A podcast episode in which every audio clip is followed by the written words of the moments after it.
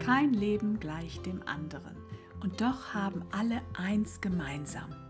Auf unserem Lebensweg liegen Steine, große und viele, viele kleine. Es gibt Täler und Berge, Regen und Sonnentage. Jeder einzelne Tag, jede Erfahrung prägt uns, entscheidet darüber, wie wir kommende Ereignisse einstufen. Schön, dass du dabei bist bei Hoffnung to Go, der Podcast, der niemals die Hoffnung verliert.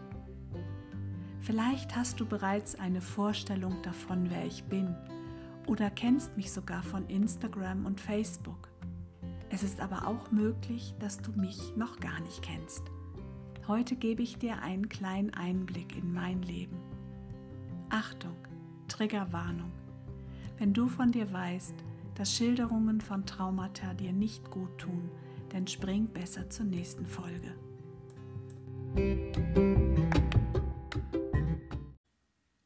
Wir waren jedes Wochenende an der Ostsee. Das lag auf der Hand, da ich in Kiel groß geworden bin. Samstags morgens packte unsere Mutter Berge von Essen und Trinken für uns ein. Sie lud unzählige Taschen mit Strandlaken, Spielsachen, Sonnencreme und Wechselkleidung in unser Auto, um mit uns zusammen eine halbe Stunde später im Stau zu stehen. Denn diese Idee hatten auch viele andere Familien. Mich hat das Warten im Stau nicht so sehr gestört. Ich muss dazu sagen, dass ich generell eher ein geduldiges Kind war, schüchtern und abwartend, eigentlich sogar introvertiert. Das mag man jetzt vielleicht nicht glauben, wenn man mich durch Social Media oder diesen Podcast kennt. Ja, und ich hatte sogar auch schon Auftritte im Fernsehen. Ich sprach einmal vor Tausenden von Menschen in einer Live-Show. Ich halte Referate und Vorträge und ich gebe Seminare und leite Workshops. All das spricht nicht dafür, dass ich introvertiert bin. Dennoch gibt es diese Seite auch heute immer noch in mir. Diverse Traumata, die ich während meiner Kindheit und Jugend erlitten habe, führten zu diesem Verhalten. Ich hatte damals zwei Optionen. Entweder igelte ich mich komplett ein und ließ niemanden mehr an mich heran oder ich rebellierte und schlug um mich. Ich entschied mich schon sehr früh für das Einigeln. Meine rebellische Seite kam erst später zum Vorschein und sollte mir tatsächlich zum Besten dienen. Aber lass uns von vorne beginnen.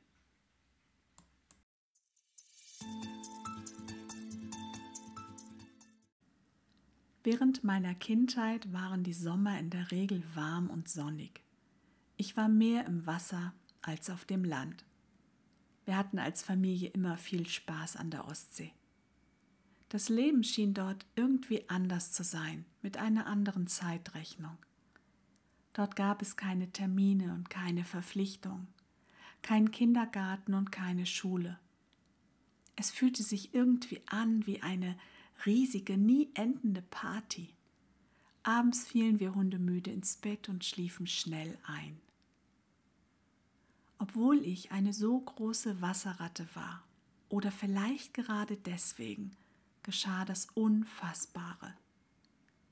Ich hatte einen Badeunfall und meine Seele wurde mit Todesangst erfüllt. Keiner wusste zu diesem Zeitpunkt, dass ich bereits ein Trauma in meinem Herzen trug. Ich wurde in den ersten Jahren meines Lebens missbraucht. Als ich jemandem davon erzählte, kam ich für drei Monate in die geschlossene Kinder- und Jugendpsychiatrie. Genau genommen war das ein weiteres Trauma. Ich lernte unweigerlich, dass es mir schlecht geht, wenn ich die Wahrheit sage. Diese Erfahrungen drängten mich immer weiter in meine eigene Welt zurück, um nicht daran zu zerbrechen. Ich habe Dinge gesehen und gehört, die kein kleines Mädchen jemals durchmachen sollte. Das verwirrte mich, und ich wusste bald nicht mehr, was richtig und was falsch war. Wie sollte ich das auch können bei all den Lügen, die ich gehört habe? Es gab zwei Kategorien Erwachsene in meinem Leben. Die einen machten die Lüge zur Wahrheit und die anderen die Wahrheit zur Lüge. Das war für mich zutiefst verstörend. Wegen dieser Verwirrungen entwickelte sich meine Seele nicht gerade gesund.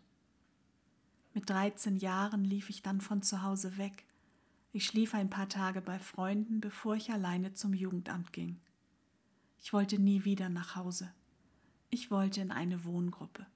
Meine Vorstellungen davon waren blumig. Sie ähnelten einem Film von Inga Lindström. Ich glaube, an diesem Punkt sind wir alle gleich. Teenager malen sich die Welt wie Pipi Langstrumpf.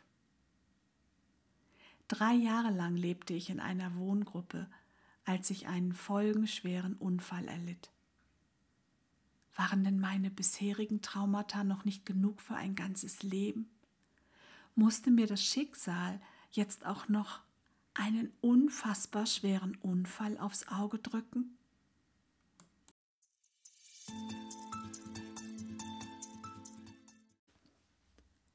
Ich war an diesem Mittwochmorgen langsamer als sonst. Meine Beine waren schwer vom letzten Wochenende. Es gab eine Hochzeit und ich habe getanzt, gelacht und getrunken. Zum Abkühlen ging ich nach draußen in die laue Sommernacht. Rein, raus, schwitzen, frieren. Krank. Fieber bekommen. Schnupfen aufgesackt.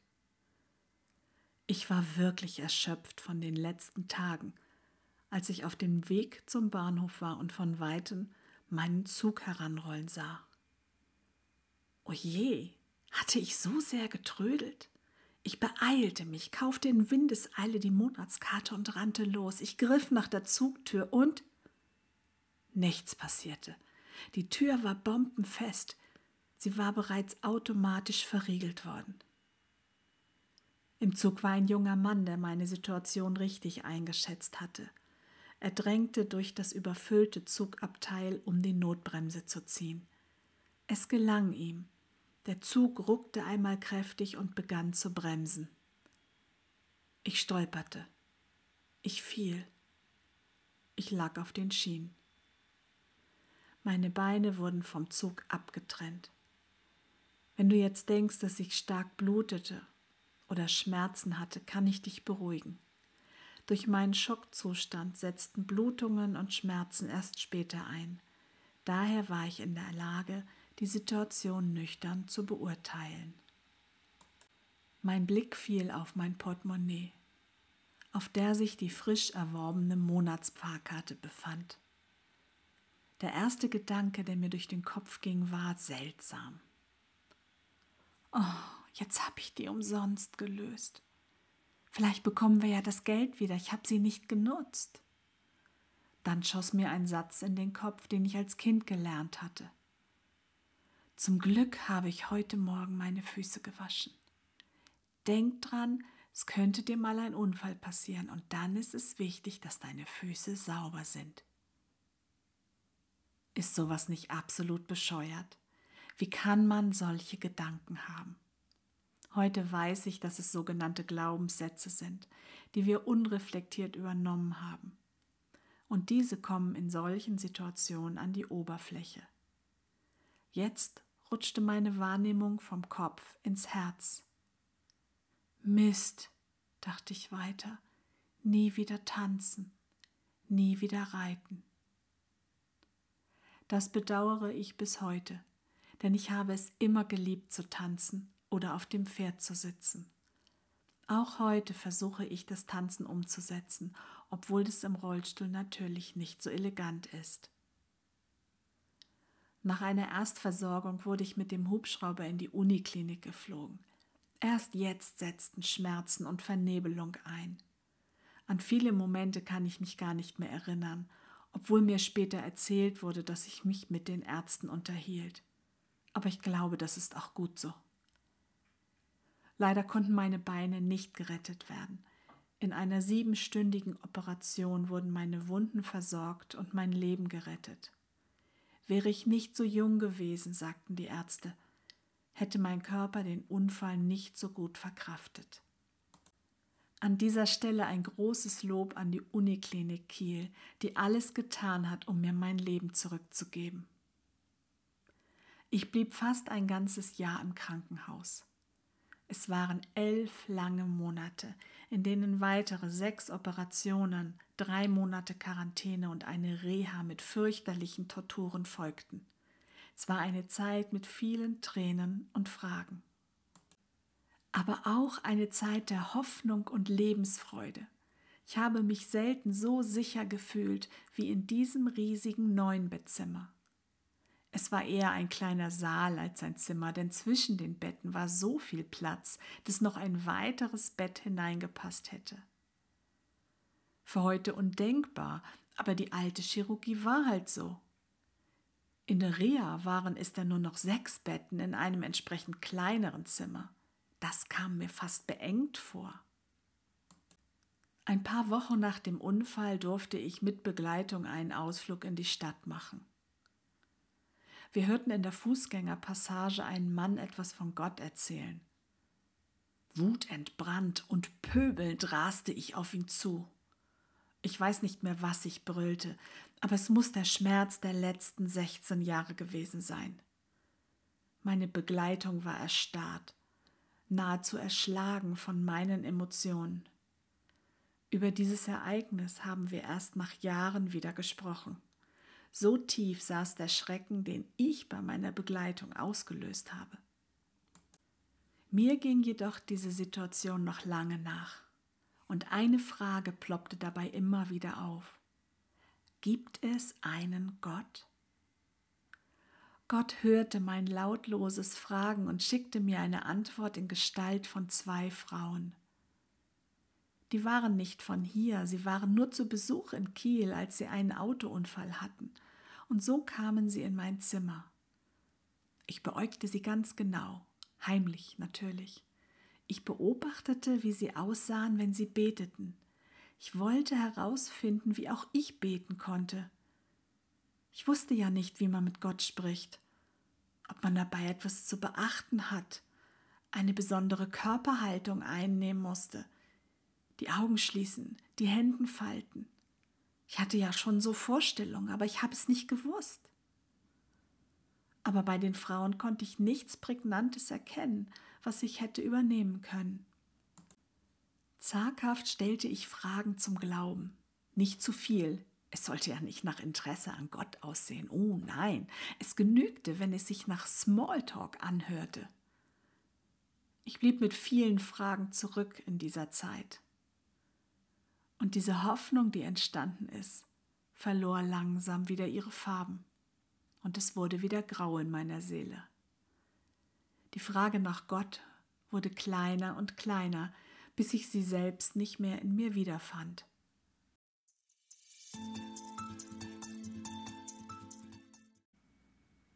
Meine Wunden verheilten recht gut, aber dennoch musste ich mehrfach nachoperiert werden.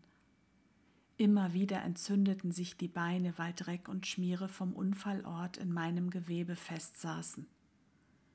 Häufig kann ein Körper das alleine regulieren, aber manchmal ist es zu viel für ihn und eine OP oder Antibiotika sind nötig.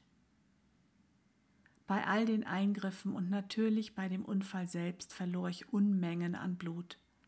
Also bekam ich Blutkonserven. Ohne diese hätte ich nicht überleben können. Danke an alle Blutspender da draußen. In dem Jahr meines Unfalls gab es noch keine Erkenntnis über die Hepatitis C. Daher konnte das gespendete Blut auch nicht darauf getestet werden. Du kannst es dir sicher schon denken, was jetzt kommt. Genau. Ich bekam eine Leberentzündung, verließ die Chirurgie und landete für drei Monate in Quarantäne. Unfassbar. Ich war erst 16 Jahre alt und mehrfach schwer traumatisiert. Und dann ein Einzelzimmer ohne Besuch? Nur meine Mutter durfte mich in dieser Zeit besuchen. Mein Essen wurde ungewürzt und püriert serviert. Zum Trinken gab es staatlich Fachinger ohne Sprudel. Und mein Badezimmer war eine Waschschüssel und ein Toilettenstuhl im Zimmer. Mit der Zeit gewöhnte ich mich an mein neues Leben. Jeden Morgen bekam ich eine Infusion über einen Butterfly. Ich sah bald aus wie ein Junkie, denn mein Gewicht wurde auch immer weniger. Ich wog nur noch 42 Kilo. Ich war also so dick wie eine Fahrradspeiche und hatte zerstochene Arme, tiefe Augenringe und wirkte ein wenig überdreht. Bis heute erlebe ich, dass Ärzte kritisch nachfragen, wenn ich ihnen im Rahmen einer Anamnese von meiner Hepatitis C-Erkrankung erzähle. Das ist entwürdigend. Nicht, dass ich vielleicht einmal Drogen genommen hätte, nein, sondern dass mir nicht geglaubt wird. Und dann bin ich wieder in meiner Kindheit gefangen. Lüge und Wahrheit vertauschen die Plätze. Ich sage etwas und mein Gegenüber glaubt, ich würde lügen. Das Gemeine daran ist, dass ich noch nicht einmal beim Spielen schummeln kann, weil ich die Wahrheit so sehr liebe. Nach monatelangen Prozeduren in den verschiedenen Krankenhäusern wurde ich als geheilt entlassen. Naja, was das ebenso heißt, wenn man keine Beine mehr hat. Es bedeutete, dass meine äußeren Wunden gut verheilt waren und man nichts mehr für mich tun konnte. Ich hatte Lauftraining mit Prothesen bekommen und einen Führerschein mit Ausnahmegenehmigung gemacht. Wohin entlassen? Wo sollte ich leben? Ich kam zurück in meine Wohngruppe, die im ersten Stock ohne Fahrstuhl lag. Somit musste ich jedes Mal herunter und wieder heraufgetragen werden, wenn ich aus dem Haus wollte. Ich hatte zwar märchenhaft davon geträumt, dass ich eines Tages von einem Mann auf Händen getragen werde, aber in meiner Vorstellung hatte das nichts mit Versorgung zu tun. Ein halbes Jahr später konnte ich mir eine Eigentumswohnung kaufen, da es eine Unfallversicherung für mich gab. Das war ein fetter Segen. Die monatliche Versorgung war ebenfalls gesichert durch eine lebenslange Rente. Ich bin also in mein neues Abenteuer gestartet und zog in meine eigene Wohnung. Meine Mitbewohner waren mein Liebster und unser gemeinsamer bester Freund. Anfangs war es auch richtig cool, so unabhängig und frei zu sein, frei von den Regeln und Vorgaben der Erwachsenen, aber bald fehlte mir die Struktur der Wohngruppe oder einfach nur eine mütterliche Hand. Ich bekam Depressionen und verlor den Lebensmut, nahm Tabletten und kam in eine Klinik. Gerade entlassen wurde ich nach einer Party vergewaltigt. Jetzt nicht im Ernst, oder? Das auch noch? Wann hört es endlich auf? Ich löste unsere WG auf und lebte vorerst alleine. Ich brauchte diese Zeit nur für mich. Heute nennt man so etwas Selbstfürsorge oder Me-Time.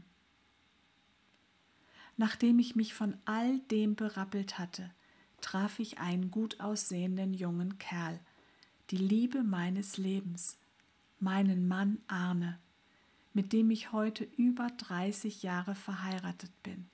Ein völlig neuer Lebensabschnitt begann, ein Leben, in dem ich bis heute auf Händen getragen werde, so wie ich es mir immer vorgestellt habe. Mein Mann gab mir Halt und Sicherheit, selbstlose Liebe und Wertschätzung, Darauf hatte ich 19 Jahre lang gewartet. Ein Mensch, der mich uneingeschränkt liebt. Nach knapp zwei Jahren waren wir verheiratet und hielten unsere süße Tochter in den Arm. Wir zogen mit Hund und Katz aufs Land in unser erstes gemeinsames Haus. Nun begannen neue Abenteuer, aber diese waren völlig anders als je zuvor.